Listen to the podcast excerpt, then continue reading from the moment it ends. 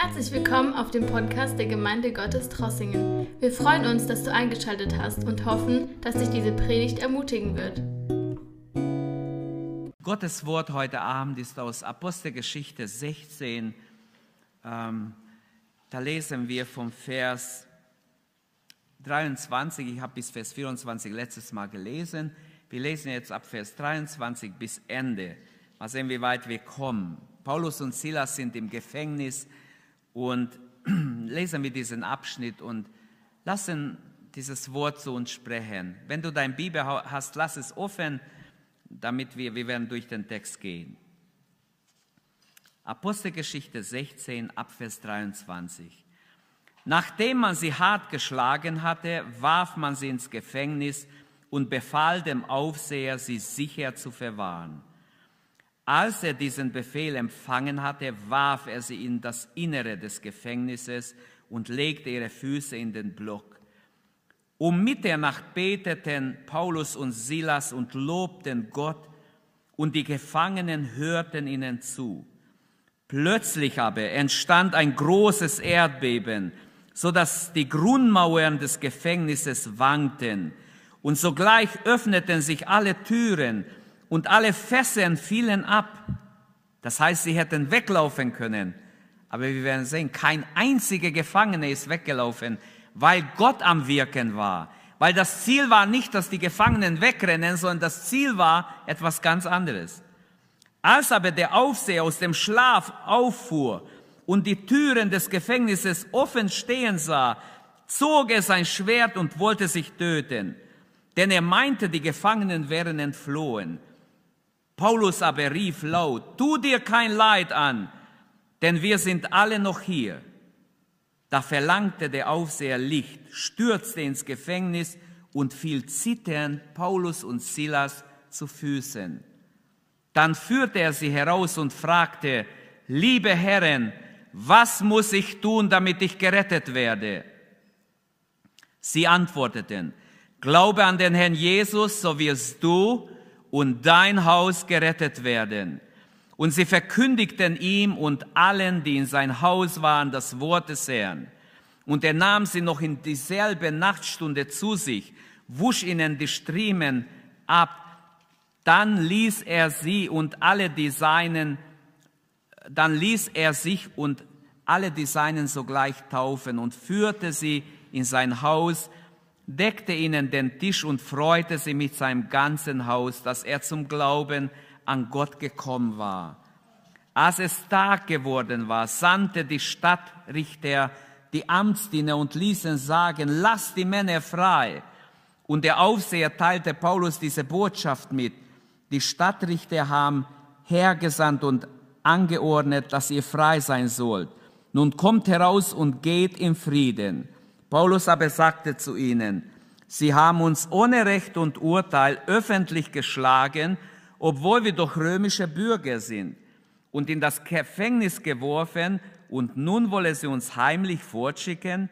Nein, sie sollen selbst kommen und uns hinausführen. Es ist interessant, wie Paulus jetzt von seinem Recht als römischer Bürger wieder ähm, Gebrauch macht. Die Amtsdiener berichteten dies dem Stadtrichtern. Da fürchteten sie sich, als sie hörten, jene seien römische Bürger, das wussten sie gar nicht, und kamen und redeten ihnen gut zu, schmeichelten, sage ich mal, zwischen den Zeilen kann man lesen, sie schmeichelten ihnen und entschuldigten sich, dass alles so gelaufen ist. Und kamen und Sie führten sie heraus und baten sie, die Stadt zu verlassen. Da gingen sie aus dem Gefängnis und kamen zu Lydia. Und als sie die Brüder gesehen und ihnen Mut zugesprochen hatten, zogen sie fort. Also bis hierher Gottes Wort. Es ist interessant, wie, wie die Apostel ähm, oder wie Paulus immer wieder auch seine Rechte als, als römischer Bürger in Anspruch nimmt. Dieser Abschnitt ist bekannt, ganz besonders wegen, wegen dieser eine Vers, wo der Aufseher, der Gefängnisaufseher sagt, was soll ich machen, damit ich gerettet werde? Das ist so der Schlüsselvers, Vers 31 oder schon Vers 30. Und die Antwort kommt durch Paulus. Das ist eine inspirative Antwort, ein Rema für die Stunde sozusagen, das voll in sein Leben hineingesprochen hat. Glaube an den Herrn Jesus, dann wirst du und dein Haus gerettet werden. Und dieses Wort fing sofort an, in Erfüllung zu gehen. Denn während er ihm das zuspricht, kaum vergehen Minuten, paar Stunden, seine ganze Familie wird gerettet. Da war wirklich der Heilige Geist dahinter. Amen. Glauben wir noch, dass Gottes Wort Macht hat? Also wir könnten sagen, dieser Abschnitt könnte man auch überschreiben. Eine menschliche Frage, eine göttliche Antwort. Was muss ich tun, dass ich gerettet werde? Glaube an den Herrn Jesus, so wirst du gerettet. Aber gehen wir kurz mal durch den Text. Ein paar Dinge möchte ich hervorheben. Eine wunderbare Geschichte ist vor uns. Ich habe ja nicht viel Zeit. Die Zeit, die ich habe, nütze ich jetzt schnell und dann gehen wir ins Gebet gemeinsam. Paulus und Silas waren ja die Missionare und kamen nach Philippi, eine römische Kolonie. Wir haben das schon alles betrachtet. Durch Gottes Führung kamen sie dahin. Antonius und der Kaiser Augustus haben dort in Philippi ihre Legionäre äh, angesiedelt. Also es waren viele auch alte Veterinäre oder alte Soldaten da. Ohne Prozess werden die Apostel einfach ins Gefängnis geworfen. Das erfahren wir hier. Man riss ihnen sogar die Kleider vom Leib, heißt es im Vers 22. Man demütigte sie damit. Sie werden grob misshandelt, geschlagen, mit nicht mit kleinen, dünnen Stöcke, sondern mit richtigen Stöcke wurden sie geschlagen. Woher hatte Paulus und Silas die Kraft, trotz Misshandlung, trotz brutaler Misshandlung, ähm, in diese hoffnungslose Lage im Gefängnis, im Stock, die Füße im Stock, sie können ja gar nicht treten. Sie können höchstens da irgendwie sitzen oder sich irgendwie äh, vielleicht so seitlich hinlegen. Wieso, von wo haben sie diese Kraft trotzdem, um Mitternacht zu beten, Gott zu loben? Haben wir diese Kraft? Hat Gott uns auch diese Kraft gegeben, diesen Mut gegeben, dass wir Gott anbeten, ihn rühmen und preisen? Trotz Umstände, die wir haben, sie sangen Gott, heißt es, Sie lobten Gott um Mitternacht. Wahrscheinlich diese Stöcke haben Schmerz verursacht. Wenigstens so kann man es nachlesen, das war sehr unangenehm. Weil wenn es ein Stock wäre, wo du deinen Fuß rausziehen kannst, dann wäre es ja nicht unangenehm. Aber es war so eng, dass es sehr unangenehm war. Du konntest gar nicht richtig seitlich deinen Fuß irgendwie drehen, sonst hat es wehgetan. Sonst hättest du es ja rausziehen können. Also es war unangenehm. Und trotz dieser trostlosen Situation lesen wir, dass sie Gott lobten und priesen. Gefängnisaufenthalte ähm, müssen nicht unbedingt äh, Aufenthalte sein, wo wir nicht Gott begegnen können. Paulus hatte dort Gelegenheit, viele Briefe zu schreiben, in den Gefängnissen, wo er eingesperrt war, um sein Glaubenswillen. Von John Bunyan wissen wir, er war ein Kesselflieger, ein einfacher Mensch, aber sehr intelligenter Mensch eigentlich, wenn man seine Bücher liest.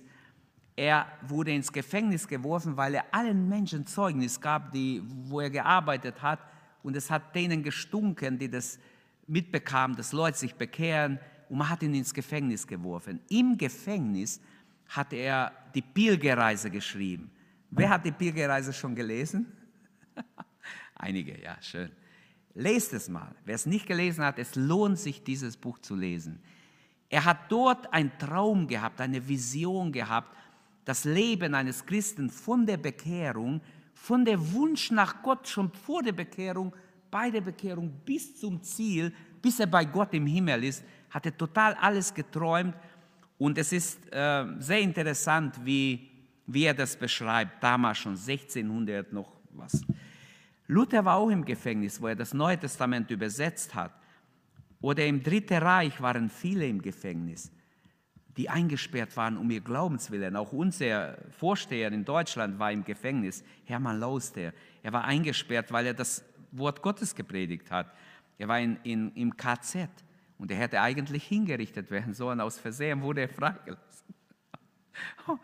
Das war, wenn man seine Biografie liest, eigentlich wollten sie jemand anders freilassen. Aber aus Versehen hat man nachher gesagt, hat man ihn freigelassen. Wo ist er denn? Natürlich ist er abgetaucht. Er war dann nicht zu Hause. Er musste irgendwo sich verstecken, bis die Gefahr vorbei war. Es war ja kurz vorher, bevor das, der Krieg zu Ende war, wurden ja noch viele Menschen getötet. Ähm, es ist besser mit Gott im Gefängnis, hat jemand gesagt, als ohne Gott irgendwo in der Freiheit. Wichtig ist, dass Gott bei uns ist, auch wenn wir im Gefängnis sind, dass wir nicht wegen unserer Verschulden dort sind, sondern um Gottes Willen. Und so war es mit Paulus und Silas, sie waren um Jesu Willen dort. Und hier diese menschliche Frage, was soll ich tun, dass ich gerettet werde? Die Frage lautet äh, aus dem Herzen dieses Mannes, weil er gemerkt hat, wie die Türen sind alle offen, ihr seid nicht mehr, auch die Stöcke sind aufgegangen. Gott hat es bewirkt. Er hat gemerkt, sowas gibt es nicht, dass die einfach aufgehen. Die waren irgendwie so gemacht, dass die nicht aufgehen, aber die sind alle aufgegangen. Und jetzt will er sich umbringen, aber dann plötzlich merkt er oder hört er das Wort von Gott. Also man muss sagen, die Veranlassung dieser Frage war das Wunder Gottes, ein Wunder. Ein Wunder ist geschehen, ein echtes Wunder, ein Erdbeben. Plötzlich gab es ein heftiges Erdbeben und das Gefängnis wurde bis auf die Grundmauern erschüttert. Es steht nicht, dass Risse im Wand waren oder es gab schon öfters Erdbeben, wo Menschen gebetet haben. Und interessant, dass dort die Häuser nicht auseinanderfallen, auch nicht Risse entstanden. Aber Menschen berichten, das Haus hat so gewackelt. Und alle sind wach geworden, alle wussten, Manche sind rausgerannt, aber nirgends gab es trotzdem einen Riss. Gott, wenn Gott Erdbeben schenkt in so einer Situation, dann brauchen wir nicht Angst haben, dass die Decke auf unseren Kopf fällt, nur weil wir beten und Gott es bewegt. Amen. So denke ich, dass es auch hier war. Erstaunlich ist der Zeitpunkt und die Wirkung. Es war nicht Zufall, was hier geschehen ist. Die Skeptiker würden sagen, ein Zufall, es kam gerade ein Erdbeben, gerade um Mitternacht, gerade als Paulus und Silas Gott lobte. Alles Zufall, für den, der nicht glaubt. Der Gefängnisvorsteher war am Schlafen und auch er wacht auf durch das Erdbeben. Er spürt das Erdbeben, er wacht auf. Vielleicht habt ihr schon Erdbeben erlebt. Ich habe schon zweimal, glaube ich, erlebt und bin aufgewacht beim Erdbeben, obwohl es klein war. Es war sehr unangenehm. Es, es wird dir fast schlecht, wenn du merkst, die Erde bebt. Ähm, er wachte auf und sah die Zelle weit offen stehen. Er nahm an, dass die Gefangenen geflohen sind. Ähm, Gott gebraucht manchmal wunderbare oder wundervolle Dinge, seltsame Dinge, um Sünder zu erwecken. Manchmal hören wir auf Gott nicht, manchmal trotzt eine Gott. Gott kann auch einem Trotzenden so begegnen, dass er doch umkehrt. Der Gefängniswärter war verantwortlich für die Gefangene.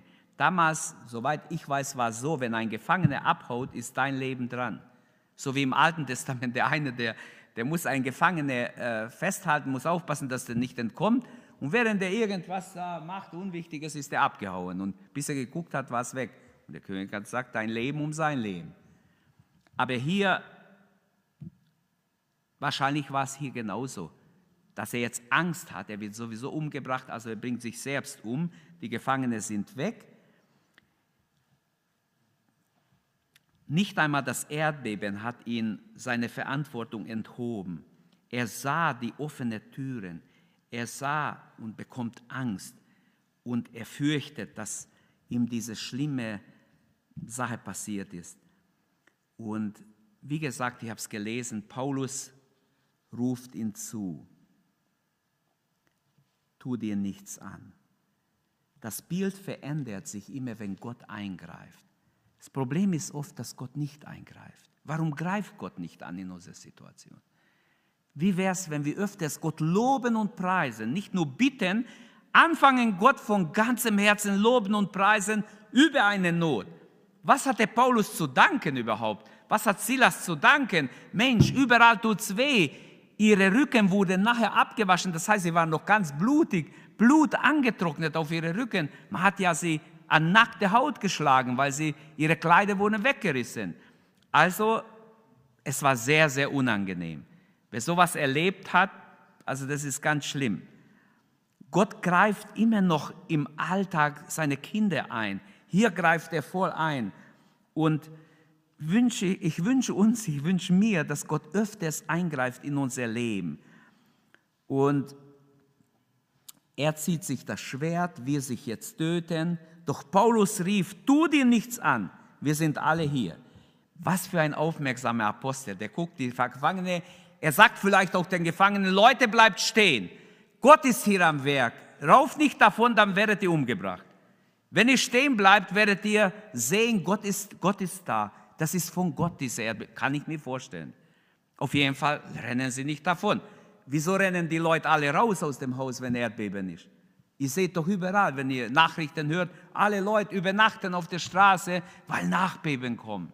Wieso ist hier niemand rausgelaufen? Alles war offen, alle waren frei, keiner war mehr im Stock, trotzdem lief keiner davon.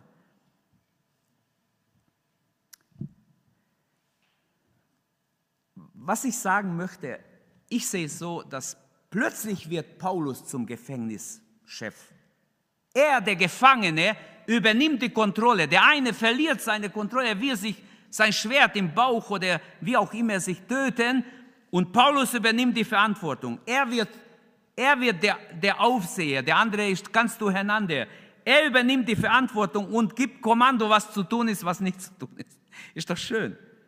Weil Gott mit ihm ist, weil der Heilige Geist über sein Leben ist. Und diese Frage, was muss ich tun, damit ich gerettet werde, kommt jetzt. Das ist auch ein Bekenntnis schon. Da sieht er ein. Er braucht Gott. Irgendwie hat er wahrscheinlich diese Leute, von diesen Leuten auch gehört. Vielleicht hat er sie auch befragt. Was habt ihr denn gemacht? Wieso holt man euch her? Wer seid ihr überhaupt? Vielleicht haben sie ihm Zeugnis gegeben am Abend vorher, wissen wir nicht, aber gut möglich. Ich kann es mir vorstellen, dass die nicht geschwiegen haben, jede Gelegenheit benutzt haben. Aber damals war der Aufseher ganz anders mit ihnen. Wahrscheinlich hat er sie nur so behandelt. Okay, er warf sie ins Innere, heißt es. Er warf sie ist ein Ausdruck, dass er sie nicht so nett behandelt hat. Rein mit euch, rein mit euch, geht schnell. Man schubst einen, dass die auf die Nase fallen. Man zeigt, wer hier das Sagen hat. So ungefähr stelle ich es mir vor. Und jetzt ist die Frage an diese Gefangene, was muss ich tun, dass ich gerettet werde? Hast du schon diese Frage gestellt? Jeder Mensch muss mindestens einmal ganz ehrlich im Leben die Frage stellen, Herr, was muss ich tun, dass ich gerettet werde? Was muss ich tun? Ich bin verloren, ich muss gerettet werden. Viele oder ja, viele haben diese Frage vor sich hingeschoben. Diese Frage offenbart auch seine Unwissenheit geistlich. Er hat keine Ahnung, wie er gerettet wird. Aber er merkt, diese Leute irgendwie, die müssen es wissen. Warum ist diese Frage so wichtig? Eigentlich die, eins der wichtigsten Fragen im Leben.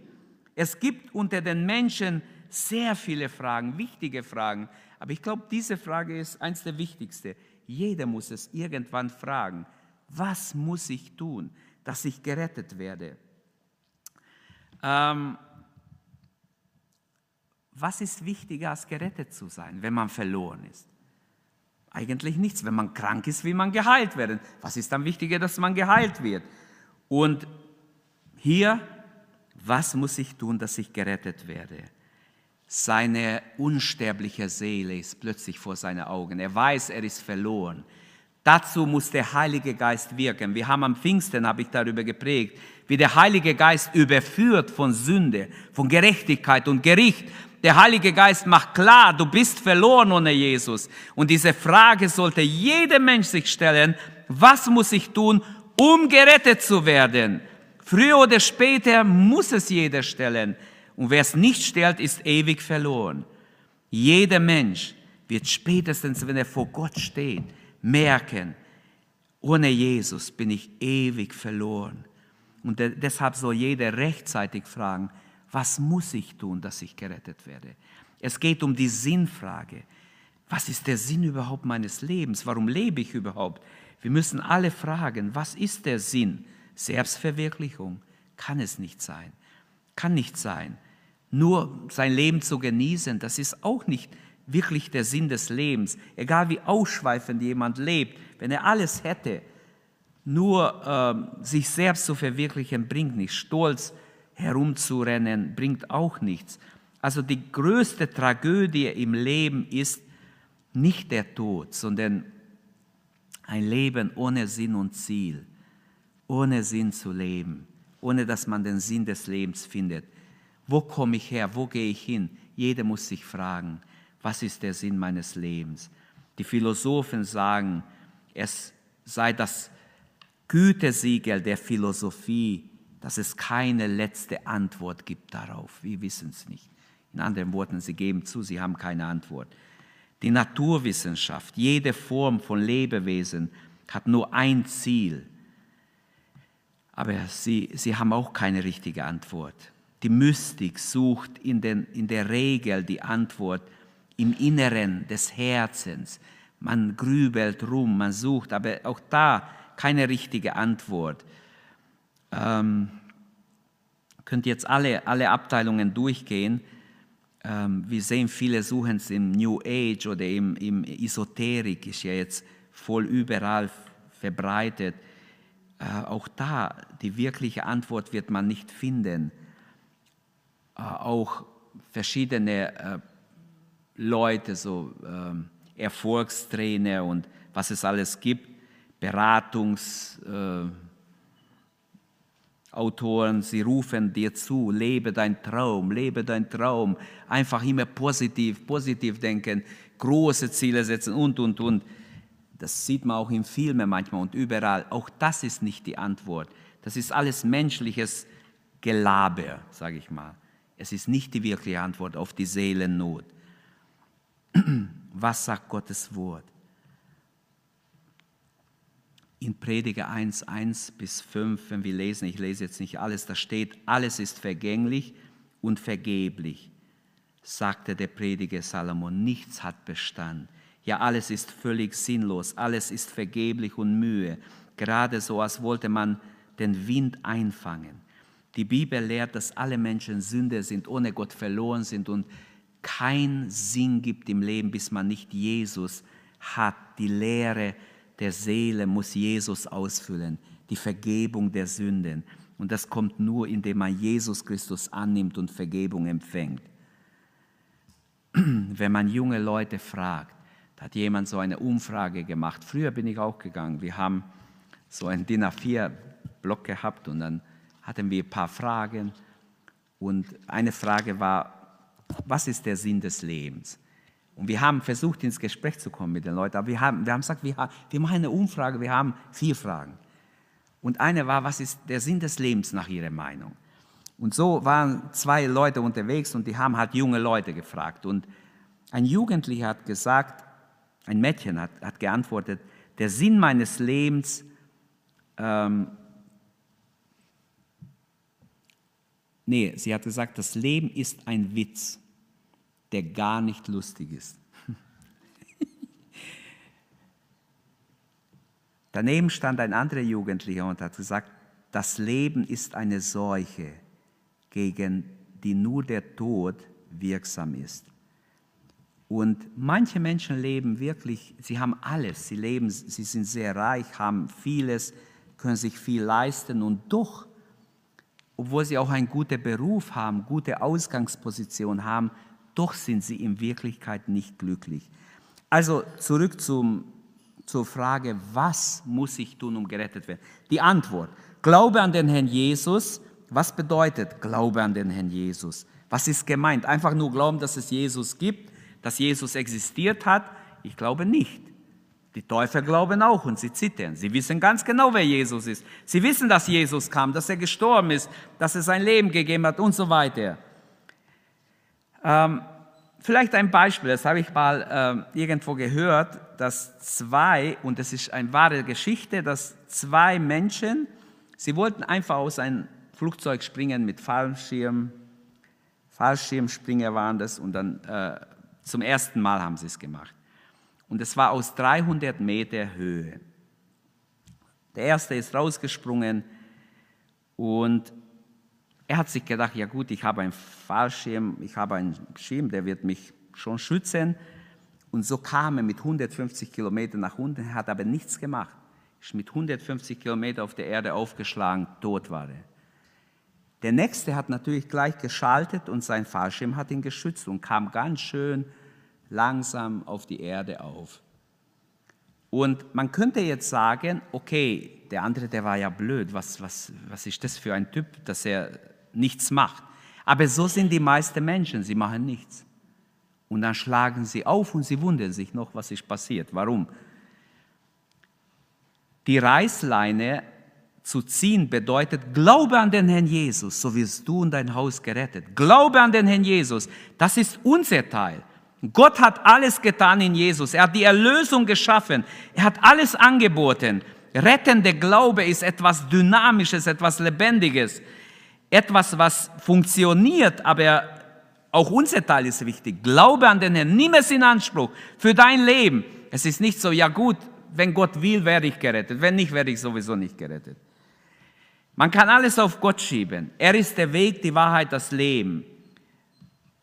Ähm, wenn man jetzt im Dschungel so Einheimische besucht, manchmal, die haben ihre eigene Götter, sie knien vor einem Statue oder vor einem Holzfigur und beten und sie glauben einfach, dass irgendwie ihnen Hilfe kommt von dieser Götter. Und wir wissen, ein totes Material, wenn ich zu diesem Mikrofon beten würde, der kann mich nicht erhören. Da ist nichts dahinter. Da, ist, da hat schon jemand es gebaut und so. Da ist schon was dahinter an Gedanken, aber da ist kein Leben drin. Und so kniet er vor sein Götze und betet und hofft auf Hilfe. Ähm, ganz gleich, wie viel Glaube jemand erzeugen mag, wenn er sich nicht an das Richtige wendet, wird nichts bewirkt, wird auch nichts kommen, wird keine Hilfe kommen. Oder kommt Rettung, wenn jemand laut oder lange genug zum Mikrofon betet oder zu irgendeiner Figur betet? Ist doch klar, dass nichts kommt. Also genauso ist der Glaube. Nur zu glauben an irgendetwas reicht nicht. Die Bibel sagt, wir sollen glauben an Jesus Christus, dass Gott ihn gesandt hat um unseretwillen, dass er für uns gestorben ist, dass er für uns sein Leben gegeben hat. Und dazu gehört einfach sein Wort zu lesen. Wenn ich sein Wort nicht lese, weiß ich gar nicht, was ich glauben soll. Klar kann ich an Jesus glauben, auch ohne dass ich das Wort kenne. Aber in Wirklichkeit muss ich es dann lesen, damit ich verstehe, um was es alles geht. Also glaube an den Herrn Jesus. Wir sind nicht gerettet durch den Glauben an Glauben. Das geht nicht. Die Täufer glauben auch und sie zittern. Sie wissen, sie glauben noch mehr wie viele Menschen. Sie zittern. Wir zittern oft nicht. Wir sollten eigentlich zittern, wenn wir nicht in Ordnung sind. Wir sind durch den Glauben an Christus gerettet, wie er sein Wort offenbart. Und so, unser Glaube muss äh, lebendig sein, muss etwas, ein toter Glaube berührt vielleicht den Verstand, aber es geht nicht ins Herz. Es muss lebendig sein. Es muss im Willen Gottes sein. Also es gibt auch falsche Erlösungswege, die die Menschen einfach aufzeigen. Und ähm, genauso im Hinduismus zum Beispiel, wenn man genug macht, wenn man genug sich anstrengt, oder im Buddhismus oder im Islam, ähm, überall, Hauptsache man, man befolgt bestimmte Regeln, dann wird man gerettet. Glaube an den Herrn Jesus und du und dein Haus werdet gerettet werden. Fragen wir noch ganz kurz, bevor wir beten, warum bekehren sich heute immer noch Menschen? Wir könnten auch fragen, warum bekehren sich so wenig Menschen? Aber das ist jetzt nicht mein Thema. Warum, warum bekehren sich heute immer noch Menschen? Die Tatsache ist, dass immer noch Menschen sich bekehren und das ist wunderbar. Vielleicht als erste Antwort könnte wir sagen, weil Gott in Christus sein Reich, seine Herrschaft aufgerichtet hat auf Erden. Es gibt eine geistliche, unsichtbare Wirklichkeit. Jemand hat mich gefragt diese Woche, was, was ist das Reich Gottes? Ja, was ist das Reich Gottes? Man kann rumphilosophieren. Das Reich Gottes ist mitten unter euch, sagt Jesus. Es ist sogar in euch. Das Reich Gottes, ja, man kann es mystisch erklären, ist irgendwie irgendwo verborgen. Die sieben Gleichnisse Jesus, das Reich Gottes wird mit allem Möglichen verglichen. es ist ganz wichtig, dass wir es nicht vergeistlichen, sondern wir müssen ein Teil des Reiches Gottes sein. Wenn du gerettet bist, bist du hineingerettet aus dem Reich der Finsternis ins Reich des Lichtes, des Herrn Jesus. Amen. Wir sind ein Teil des Reiches Gottes und wir sollen als Teil des Reiches Gottes leben. Daniel sieht diesen Stein, der kommt ins Rollen. Das Reich Gottes fängt klein an. Jesus sagt wie ein Senfkorn. Daniel sieht einen Stein und es wird immer größer und größer und größer und er fasst die ganze Welt. Und er sagt, das ist das Reich Gottes. Das Reich Gottes hat die ganze Welt erfasst durch das Evangelium. Also es, es ist etwas, was ich sehen kann einerseits und doch nicht sehen kann. Wer nicht wiedergeboren ist, sieht das Reich Gottes gar nicht. Wer nicht wiedergeboren ist, kann überhaupt nicht reingehen. Aber er kann es nicht mal sehen. Das heißt, wenn ich einem Ungläubigen sage, hey, da gibt es ein Reich Gottes, wo? Ich möchte sehen, wo? Ja, hier. Ja, wo? Ja, wie soll ich es ihm zeigen? Es ist gar nicht so einfach zu erklären. Aber wir sind ein Teil des Reiches Gottes. Das Reich Gottes, könnte man auch sagen, ist Gottes Volk. Das erlöste Volk ist ein Teil, aber es ist viel mehr. Das Reich Gottes hat ja auch ein Grundgesetz. Man könnte sagen, die Bergpredigt ist das Grundgesetz fürs Reich Gottes. Regeln, wie, wie der Herr will, dass wir miteinander umgehen, miteinander leben. Aber auf der anderen Seite, das Reich Gottes ist da und deshalb bekehren sich noch Menschen, weil er sein Reich aufgerichtet hat. Glaube an den Herrn Jesus. Warum bekehren sich Menschen? Was wäre noch ein Grund? Habt ihr einen, einen zweiten Grund? Was würdet ihr sagen? Warum bekehren sich heute noch Menschen? Hm? Ich habe gesagt, weil Christus sein Reich aufgerichtet hat.